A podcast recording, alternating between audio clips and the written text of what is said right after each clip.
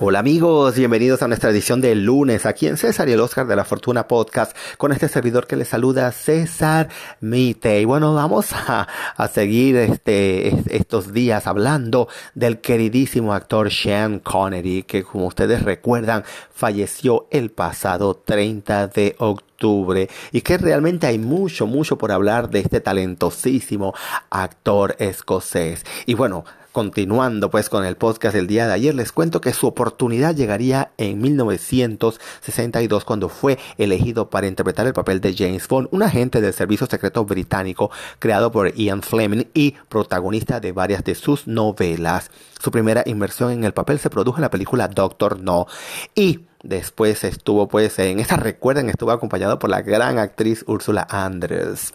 El éxito de la película de James Bond fue tal que hicieron varias secuelas en las que también participó Connery. From Russia with Love en 1963, Finger en 1964, Operación Trueno en 1965 y Solo se vive dos veces en 1967. Antes de que comenzasen los años 70, ya cansado del personaje y dedicado a no encasillarse, se dio su lugar a George Lazenby, quien interpretó a Bond en solamente una película. On Her Majesty's Secret Service en 1969. El desempeño de Lasves no convenció al público ni a la crítica, aunque su película fue bastante exitosa debido a lo cual Connery regresó a regañadientes para protagonizar Diamonds Are Forever en 1971. Después de esta película abandonó definitivamente el papel de Bond, siendo sustituido por Roger Moore. Aunque el estigma de Bond siguió durante mucho tiempo a Connery, trabajó arduamente para desencasillarse e interpretó personajes completamente diferentes con gran éxito, pudiendo ya a mediados de los 90 ser reconocido como un actor muy versátil. Connery regresó como Bond por última vez en la película no oficial en 1983, Nunca digas nunca jamás, que fue producida por Warner Bros. en vez de Eon Productions, que había producido la mayoría de las películas de Bond. En el 2005, Connery prestó su imagen y voz para ser James Bond en un videojuego desarrollado por Electronic Arts, James Bond 007 From Russia with Love, basado en la película de Bonds, que él protagonizó más de cuatro décadas atrás. Varios miembros del reparto secundario en la película participaron también.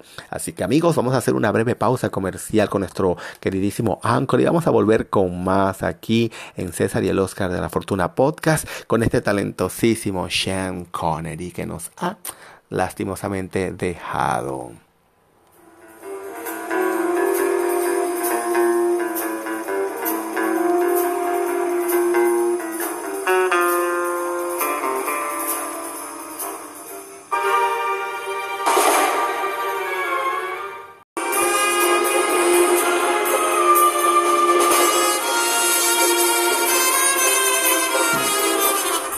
Mientras actuaba en las películas de Von Connery, también actuó en otras películas aclamadas como la superproducción bélica El Día Más Largo en 1962, Marnie junto a Tippi Hendrix, Alfred Hitchcock, ¿verdad? De 1964, Woman on Straw de 1964 con Gina Lollobrigida y la producción repleta de estrellas Asesinato en el Orient Express dirigido por Sidney Mullen en 1974, además de Men Who Will Be King, el hombre que pudo reinar el viento y el león, ambas lanzadas en 1975, y The Robin y Marian junto a Audrey Hepburn en 1976. La mayoría de los éxitos de Connery en la década siguiente fueron como actor secundario en elencos de películas como las ya citadas Asesinato en el Orient Express, con Vanessa Redgrave, y A Bridge Too Far, coprotagonizada por Dick Bogart and Laurence Olivier. En 1981, Connery apareció en la película Time Bandits como Agamenón. La elección de Connery para este papel se derivó de una broma incluida por Michael Palin en el guion, en el que se describe que el personaje, eliminando su máscara como Sean Connery o alguien de la misma estatura pero más barato. Cuando se le mostró el guion a Connery, él se mostró feliz de desempeñar dicho papel secundario. Después de su experiencia con Nunca digas nunca jamás y con El litigio, Connery se sintió descontento con los grandes estudios y durante dos años no hizo ninguna película. Tras el éxito de la producción europea El nombre de la rosa en 1986, por el que ganó un premio de la Academia Británica de las Artes Cinematográficas y de la Televisión, el interés de Connery en films más comerciales se reactivó. Este mismo año obtuvo un papel secundario en Highlander, donde mostró su habilidad de interpretar a mentores más mayores para protagonistas jóvenes, una faceta en la que se convertiría en un papel recurrente en muchas de sus películas posteriores. El año siguiente, ¿verdad? Su actuación aclamada como un policía duro de origen irlandés en The Untouchables. 1987 fue eso. Le ganó el premio Oscar al mejor actor de reparto, su nominación única a lo largo de su carrera. Sus siguientes éxitos de taquilla incluyeron Indiana Jones y la Última Cruzada en 1989, en la que interpretó a Henry Jones Señor, el padre del personaje titular, ¿verdad? La Casa de Octubre Rojo en 1990, en el que interpretó Marco Ramos, el comandante del jefe del submarino nuclear. La Casa Rusia en 1990, en la que interpretó a Bartholomew Barley Scott Blair, el director de una empresa editorial británica. La Roca en 1996, en la que interpretó al agente cancelado del servicio secreto John Patrick Mason, quien se infiltra en la isla de Alcatraz con personajes interpretados por Nicolas Cage y Head Harris. Y bueno, también vinieron muchas otras películas también, donde trabajó también junto a Catherine Zeta Jones en esa famosa película donde robaba una máscara china en un edificio eh, bien guardado, el Bedford Palace. En 1996 prestó su voz de papel de Draco al dragón de la película animada Dragon Heart, Corazón de Dragón. En la película Indiana Jones y la Última Cruzada y La Roca se alude a sus días en el papel de James Bond. Steven Spielberg y George Lucas creían que el papel de Indiana Jones, aunque Connery eh, fuera tan solo 12 años mayor que Ford, debía ser Connery porque Bond directamente inspiró a la serie de Indiana Jones. Mientras que su personaje en La Roca, John Patrick Mason, tomó señales de Bond que es un agente en el Servicio Secreto del Reino Unido que lleva encarcelado desde la década de 1960. En 1998, Sean Connery recibió eh, un BAFTA Academy Fellowship Award. En los últimos años, la película de Connery ha incluido varias decepciones según los críticos, tales como First Night, Los Vengadores de 1998, The League of the Extraordinary Gentleman y Sir Billy pero también recibió críticas positivas, incluida su actuación en Descubriendo a Forrester en el 2000. También más tarde recibió el Crystal Globe por su contribución artística al mundo del cine. Y bueno, bueno, en su vida personal les puedo decir que Connery conoció a Julie Hamilton en la década de 1950 debido a su aspecto fuerte y áspero encantó. Ella inicialmente pensó que era una persona de lo más terrible y no se sintió atraída por él hasta que lo vio vistiéndose en kit escocés. También compartió una atracción mutua con la cantante de jazz Maxine Daniels, quien se encontró con él en el Empire Theater solo para ser informado por ella que ya estaba felizmente casado ah, y con una hija. Connery estuvo casado con la actriz Diane Clinciliento, ¿verdad? Desde 1962 hasta 1973. Tuvieron un hijo, el actor Jason Connery.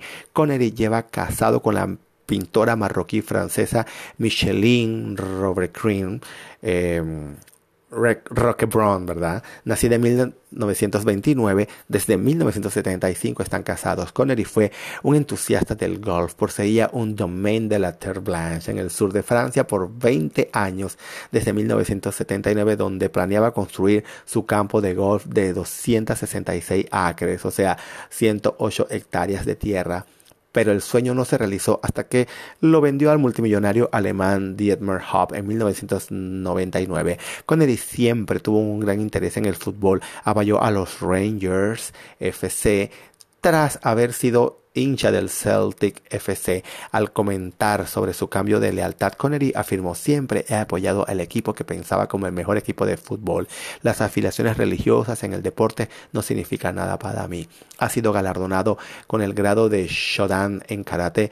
Eh, En el 2000, el gobernador británico concedió a Connery el grado de Knife Bachelor y el título de Sir como reconocimiento al personaje que interpretó y que capturó la esencia británica y el proyectó, ¿verdad? Todo eso hacia el mundo.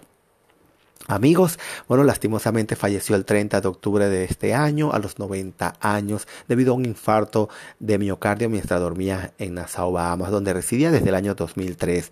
La familia junto con Eon Productions lo notificó a todos los medios el día pasado 31 de octubre.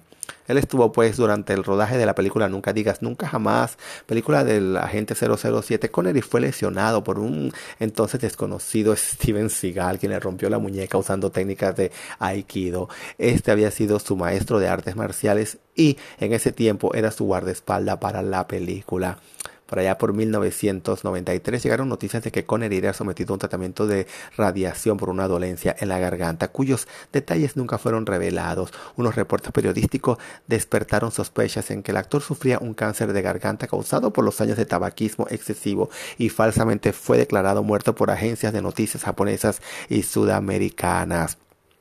Conner inmediatamente apareció en The Late Show with David Letterman, eh, negando todas esas informaciones. En una entrevista en febrero de 1995 con Entertainment Weekly, especificó que el tratamiento por radiación había sido para quitar nódulos en sus cuerdas vocales. Su padre, fumador empedernido, murió de cáncer de esófago en 1972. En el 2013 operó de cataratas en ambos ojos. En el 12 de marzo del 2006 se le estirpó un tumor benigno de riñón.